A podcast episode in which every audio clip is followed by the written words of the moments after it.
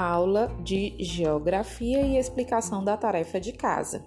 Livro de Geografia, páginas 22 e 23.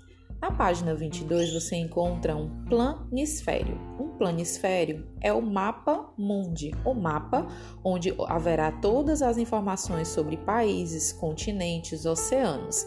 E caso vocês tenham percebido, nesse mapa da página 22 existem linhas que são traçadas nele.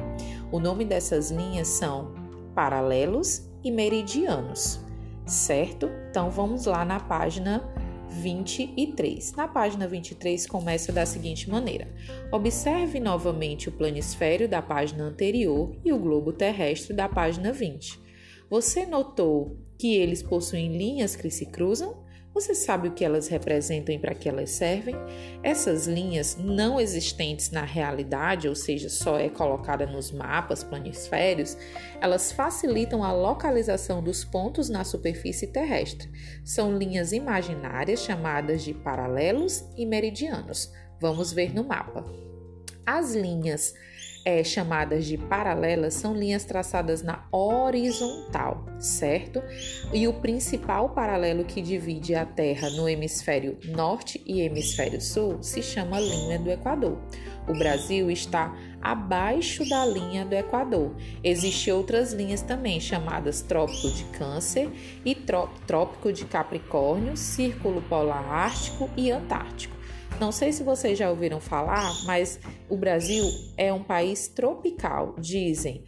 Inclusive tem a letra da música que fala: "Moro num país tropical". Por quê? Porque ele está entre o trópico de Câncer e o trópico de Capricórnio. E quem está entre essas duas linhas imaginárias que foram colocadas nos mapas para facilitar o nosso estudo, significa que a temperatura ela é mais amena. É uma temperatura que varia verão inverno, não é tão frio como nos polos. Já que os países que estão próximos do Círculo Polar Ártico e Antártico são países que sofrem muito, são países muito frios.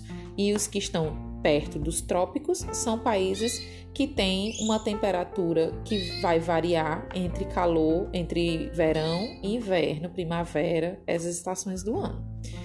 Bom, do lado, nós temos o mesmo mapa mundi, porém está apenas com, a, com os meridianos. Meridianos são linhas é, verticais que são traçadas de cima a baixo e divide a Terra no hemisfério leste e oeste. O principal meridiano é o meridiano de Greenwich. Ele divide a Terra em lado ocidental e lado oriental, também utilizado para é, sabermos localização e fuso horário.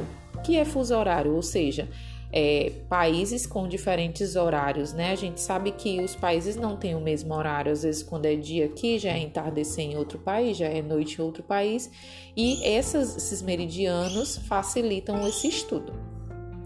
E abaixo nós temos duas cidades: Santana do Parnaíba, no estado de São Paulo, local por onde passa o Trópico de Capricórnio.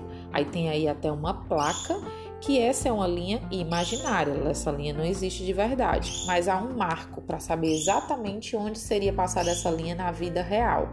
E aí está dizendo a latitude. Latitude são os números que os cientistas, os estudiosos usam para dizer essa localização.